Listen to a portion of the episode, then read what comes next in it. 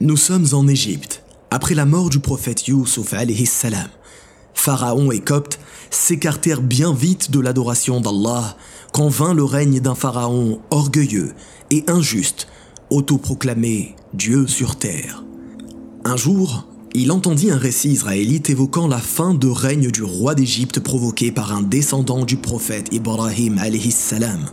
Aussitôt, il ordonna que soient tués tous les nouveau-nés mâles de la communauté juive.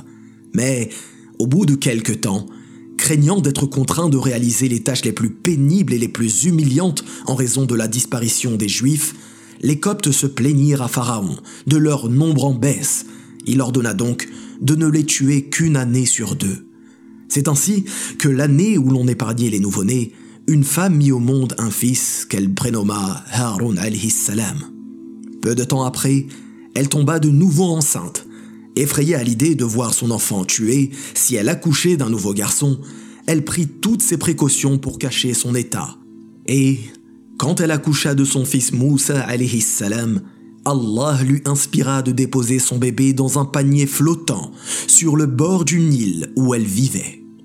Par la grâce d'Allah le panier fut emporté par le fleuve et termina sa course dans une petite retenue d'eau, servant de source aux disciples de l'épouse de Pharaon, Assia. Quelle ne fut pas sa surprise d'y découvrir un bébé dont le visage rayonnait des lumières prophétiques.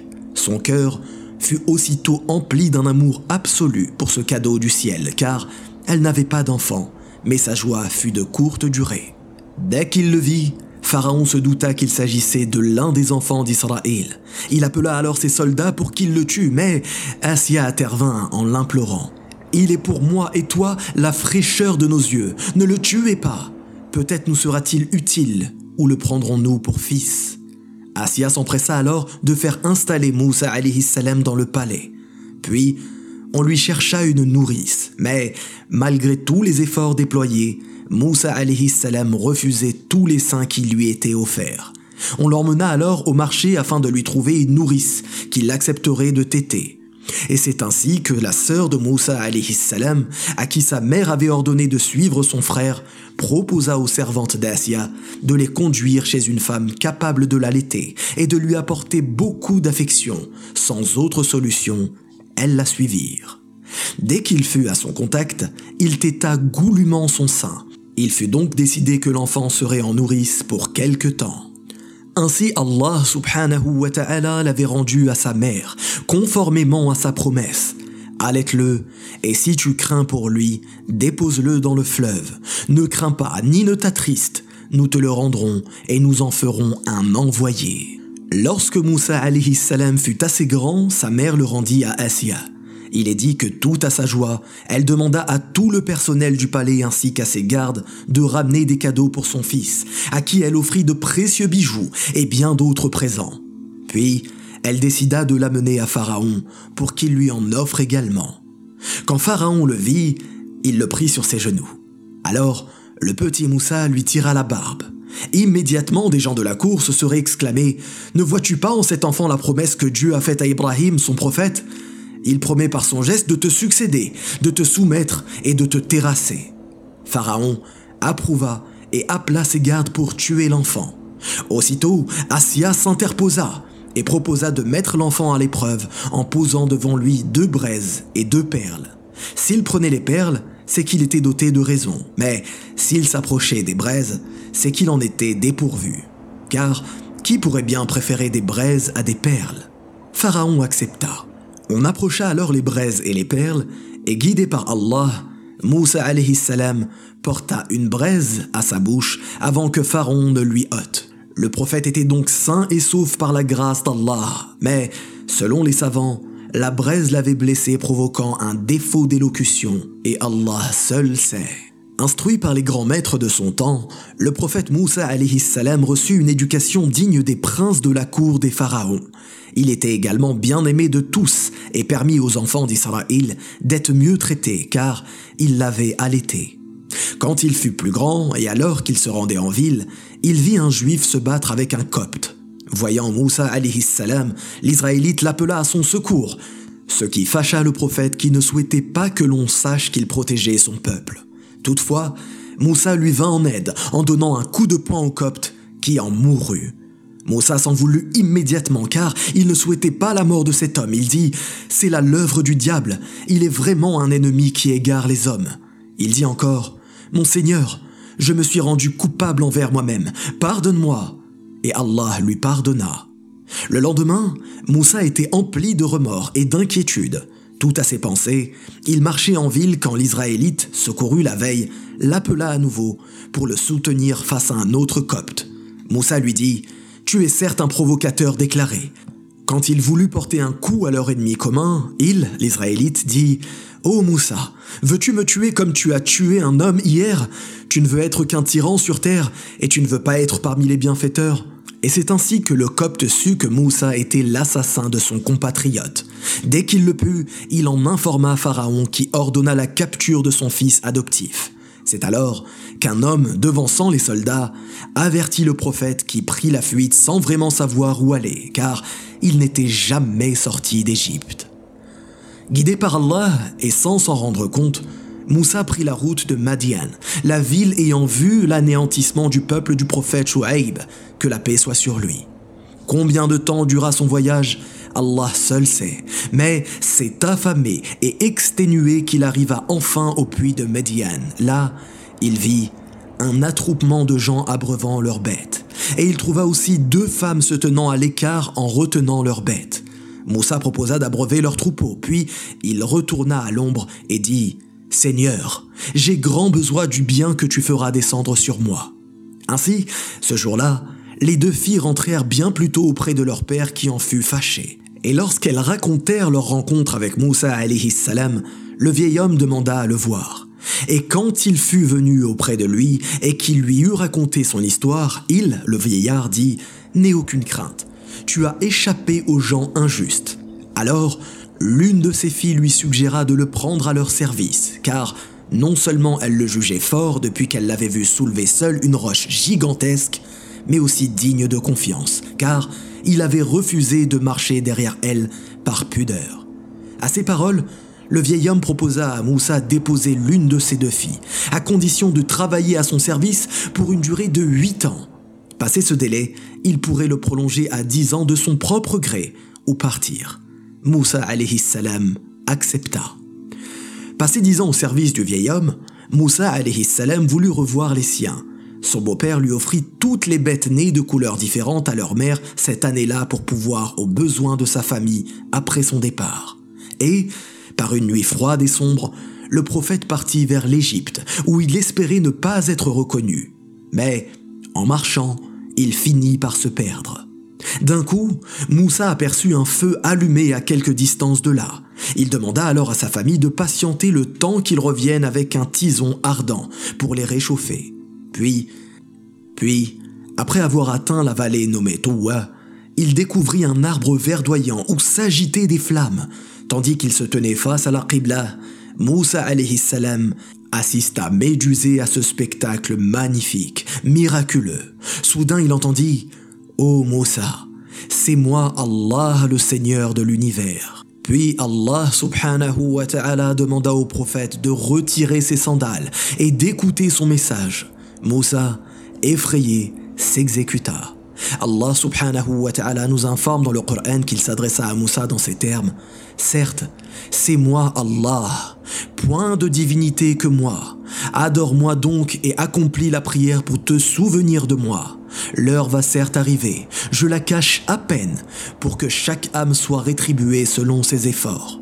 Que celui qui n'y croit pas et qui suit sa propre passion ne t'en détourne pas, sinon tu périras.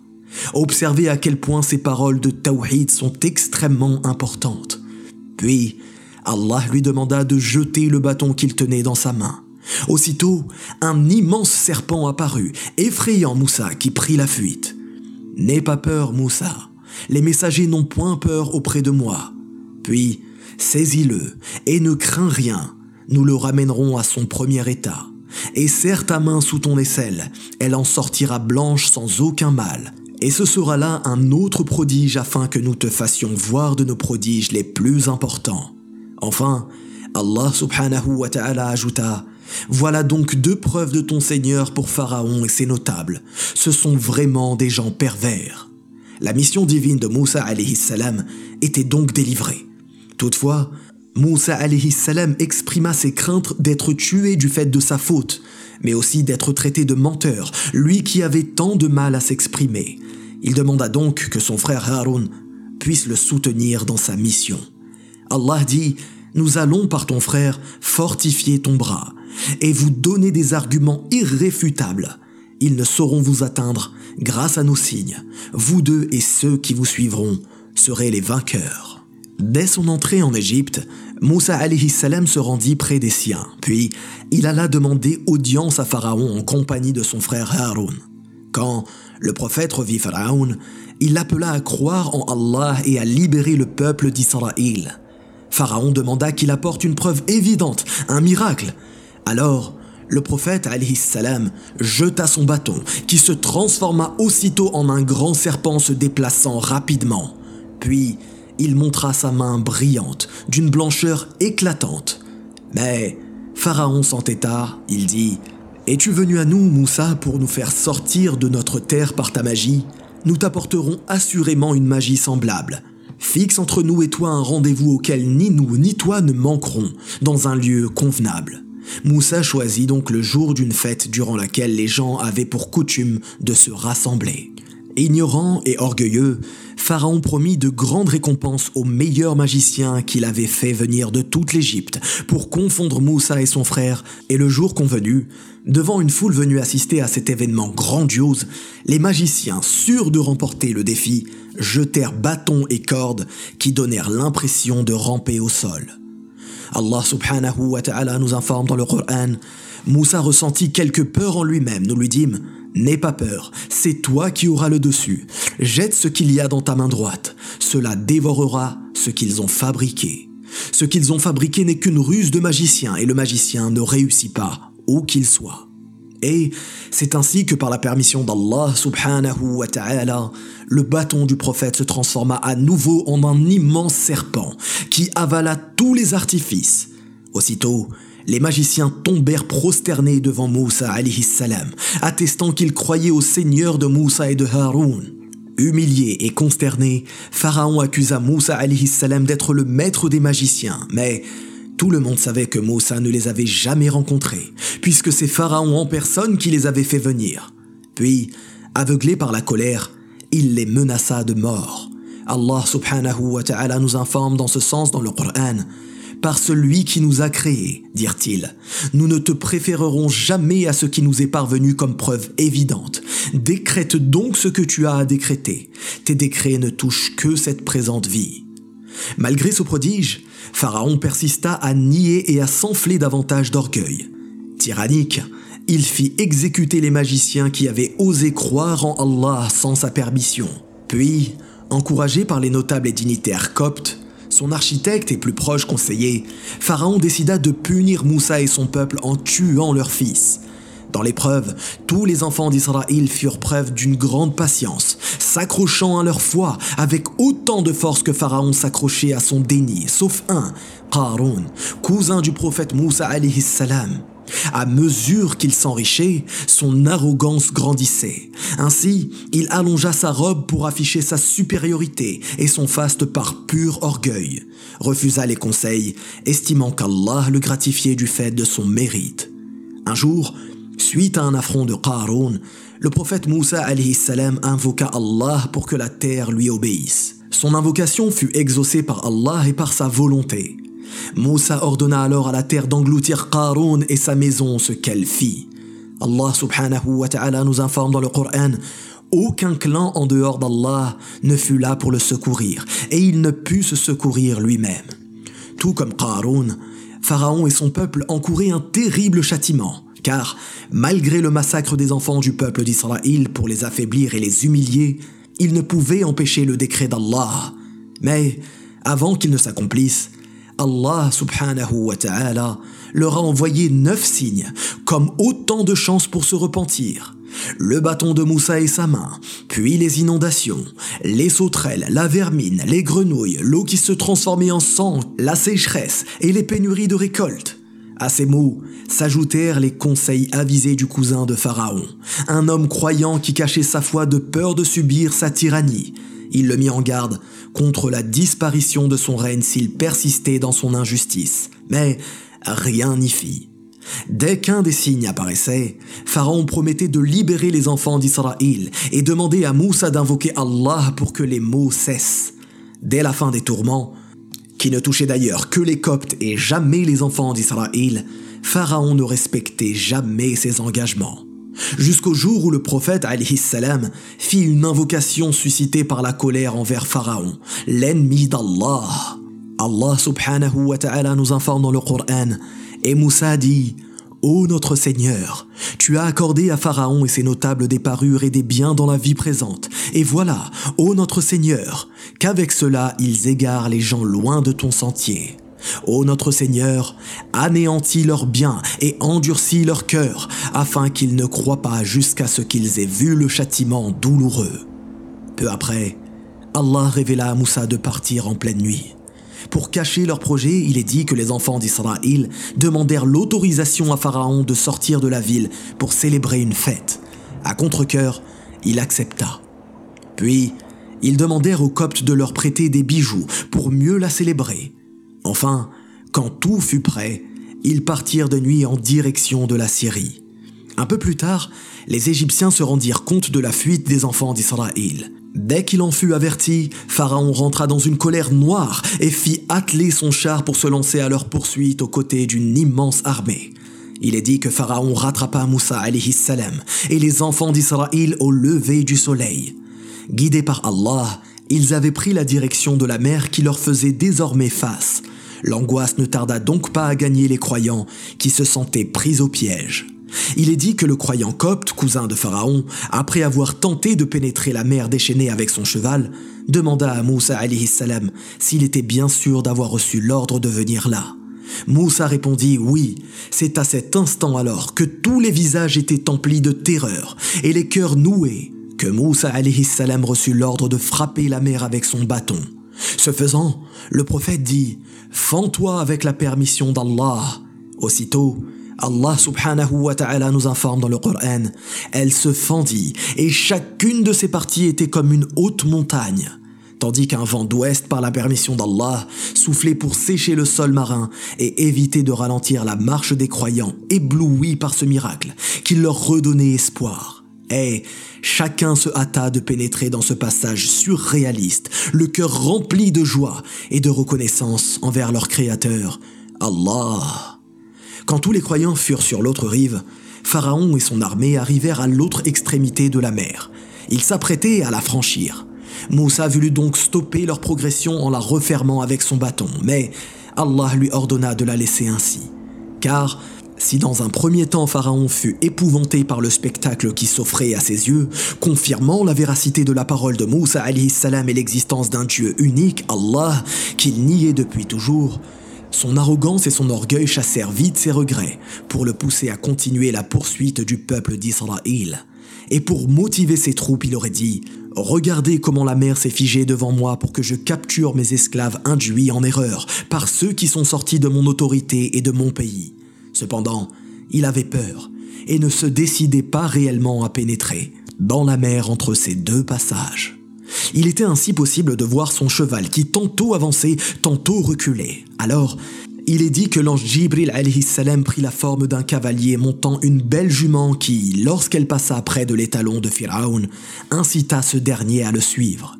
Dès qu'il fut derrière elle, Jibril salam lança sa jument au galop et entra dans la mer. L'étalon fit de même sans que Pharaon ne puisse le retenir, donnant ainsi le signal à toute l'armée égyptienne de le suivre. Puis, quand ils furent au milieu du passage, Allah subhanahu wa ta'ala ordonna à Moussa de frapper la mer avec son bâton pour la refermer, ce qu'il fit, noyant ainsi tous les Égyptiens. Quand Pharaon fut à l'agonie, Allah subhanahu wa ta'ala nous informe qu'il dit je crois qu'il n'y a d'autre divinité que celui en qui ont cru les enfants d'Israël, et je suis du nombre des soumis.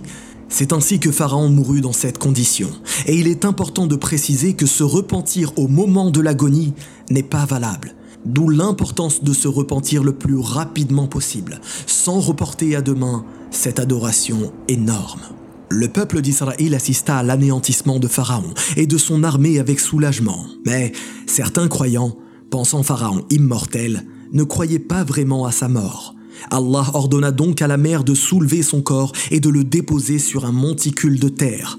La mort de Pharaon et la puissance d'Allah étaient dès lors incontestables en ce jour de Ashura, qui est encore aujourd'hui un jour de jeûne pour le peuple juif et les musulmans.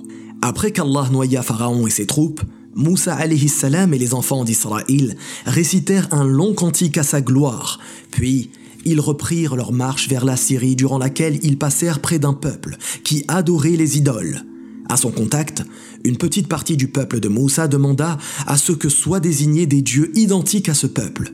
Moussa les détourna de ce mauvais chemin, en leur rappelant les faveurs qu'Allah leur avait attribuées, les plaçant au-dessus de tous les autres peuples de l'époque. Et ceci est la preuve que le prophète Moussa appelait son peuple au tawhid avant toute autre adoration.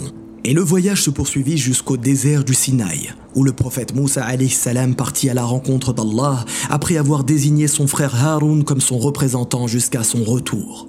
Durant son absence, un homme, le Samaritain, ramassa tous les bijoux empruntés aux Égyptiens pour les fondre. Puis, il façonna un veau d'or qui, lorsque le vent entrait par son postérieur et ressortait par sa bouche, libérait un bruit semblable à un mugissement. Ceux qui l'avaient souhaité étaient heureux et dansaient autour de lui malgré les protestations d'Aaron, qui leur disait Ô mon peuple, vous êtes tombés dans la tentation à cause du veau. Or, c'est le tout miséricordieux qui est vraiment votre Seigneur. Suivez-moi donc et obéissez à mon commandement. Mais les gens refusèrent de l'écouter. Ils dirent Nous continuerons à y être attachés jusqu'à ce que Moussa retourne vers nous. Quand Moussa salam revint enfin de son rendez-vous avec Allah, il s'en prit furieusement à Haroun, qui lui expliqua le refus d'une partie du peuple de l'écouter. Moussa jeta alors les tables qui renfermaient la Torah et ordonna que le veau d'or soit détruit et ses débris jetés à la mer. Puis, il partit implorer le pardon d'Allah pour les adorateurs du veau en compagnie de 70 hommes, choisis parmi les meilleurs enfants d'Israël. Ces derniers demandèrent à voir Allah clairement. Alors ils furent saisis par la foudre puis ressuscités. Allah loué soit-il avait accepté leur repentir. Pour finir, sur commandement d'Allah subhanahu wa ta'ala, le peuple de Moussa alayhi salam reprit son voyage qui l'amena jusqu'aux portes de Jérusalem. Au cours de cette longue marche, Moussa, par son bâton, fit jaillir douze sources pour que chaque tribu s'abreuve. Et chaque jour, Allah loué soit-il pourvoyait aux besoins de nourriture. Malgré cela, quand Moussa salam et son peuple arrivèrent en Terre Sainte, il se trouvait plusieurs peuplades tyranniques. Ce dernier refusa de les combattre alors même qu'il venait de vaincre la plus puissante armée du monde de l'époque. Seuls deux hommes acceptèrent de livrer bataille et encourager leur peuple à le faire. Yosha, le serviteur du prophète et fils de Noun, et Qalib, époux de la sœur de Moussa et Haroun. Face à ce refus, Allah les condamna à errer sans aucun but dans le désert durant 40 ans. C'est durant ces années d'errance que le prophète Haroun mourut. Il fut enterré par Moussa salam, qui mourut également à un jet de pierre de la terre sainte, comme il l'avait demandé à Allah. Que la paix soit sur Moussa et Haroun, et toutes les louanges sont à Allah, subhanahu wa ta'ala. Si tu as aimé ce podcast, abonne-toi et partage-le autour de toi. Rejoins-nous vite sur la chaîne Minute Islam pour plus de vidéos, plus de podcasts et plus d'exclusivité. Wallahu a'lam. Barakallahu fikum. Wassalamu alaykum wa rahmatullah.